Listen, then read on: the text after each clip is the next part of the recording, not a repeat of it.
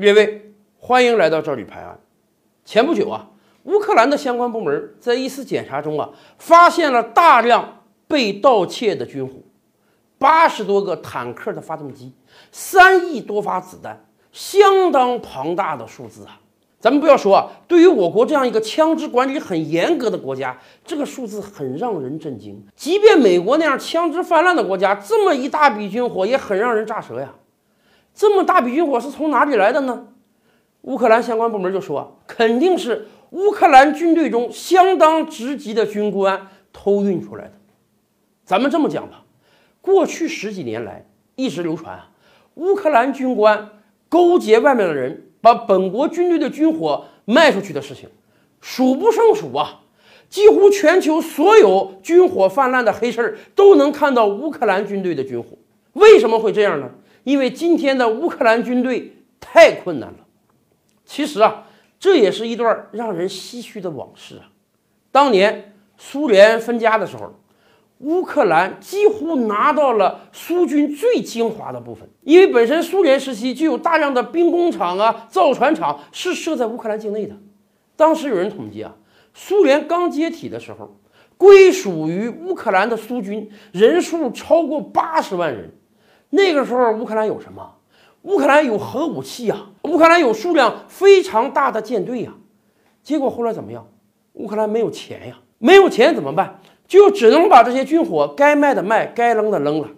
首先，核武器，核武器在人家几个大国的忽悠之下，乌克兰把核武器销毁了。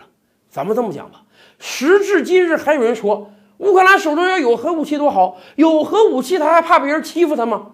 但是咱们换另外一个角度讲，就乌克兰现在那点国力，有核武器他都维护不起呀！真要有军官把核武器都卖掉了，那才能捅更大的娄子啊！航母更别提了。众所周知，乌克兰肯定没法建造下去，结果后来便宜咱们了。那么军队呢？八十万军队，乌克兰养得起吗？当然养不起啊！没隔几年啊，乌克兰军队就下降到不到二十万了。即便这二十万军队对乌克兰来讲也养不起，因为乌克兰的军费每年大概只有二十亿美元。有相关人员就测算啊，乌克兰今天军队中的一个排级军官，他每个月领的薪水啊，还不如俄罗斯军队中的一个普通士兵。所以啊，前几年乌克兰甚至还有这样一个动议，说要裁军，要搞小型化、精英化，把乌克兰军队啊维持在一个七八万就可以了。这七八万你能有战斗力也不错。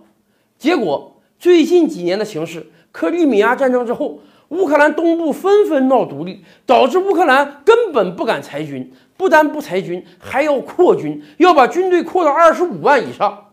可是你财政收入还是少啊，还是就那么俩钱儿。结果怎么办？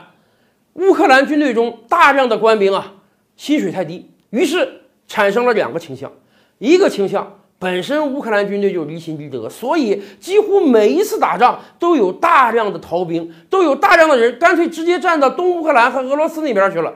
据乌克兰相关部门统计啊，过去几年至少有三万五千人以上的乌克兰士兵临阵脱逃。而另一方面，手里有点权力的乌克兰军官怎么整？好啊，卖武器呀，因为反正乌克兰人少，武器多呀，把大量的军事设施、武器偷出来。拿到黑市去，拿到国际市场上贩卖，自己挣俩钱儿。甚至有人说，这两年美国不是援助了乌克兰大量武器吗？人家军官干得狠的时候，把美军援助的武器都拿出来卖了，以至于啊，为什么最近几年我们老是听说乌克兰这个军火库爆炸了，乌克兰那个军火库爆炸了？有的乌克兰议员就说啊。短短半年时间，乌克兰因为军火库爆炸而产生的损失超过二十亿美元呀！那个时候我就说，能是疏于管理军火库爆炸吗？全球那么多国家，很少听说军火库还会爆炸的。更大的可能就是啊，大量的军备物资被卖掉了，上级要来检查了，怎么整？我不能把一个空库给上级看呀！所以啊。人家可以导演一出放火的游戏，谎称整个军火库爆炸，一把火烧个精光。上级来检查的时候，所有被他卖掉的武器都可以说不好意思，被大火烧光了。所以啊，难怪乌克兰不单克里米亚守不住，乌克兰东部那几个分离势力啊，他是一个都守不住啊。那么大家想不想知道，当年分家的时候，乌克兰军队有多么强大、多么辉煌啊？我们给大家准备了一组数字，感兴趣的朋友可以关注我们赵旅拍案，并且回复“乌克兰”三个字。赵旅拍案，本回书着落在此。欲知大千世界尚有何等惊奇，自然是且听下回分解。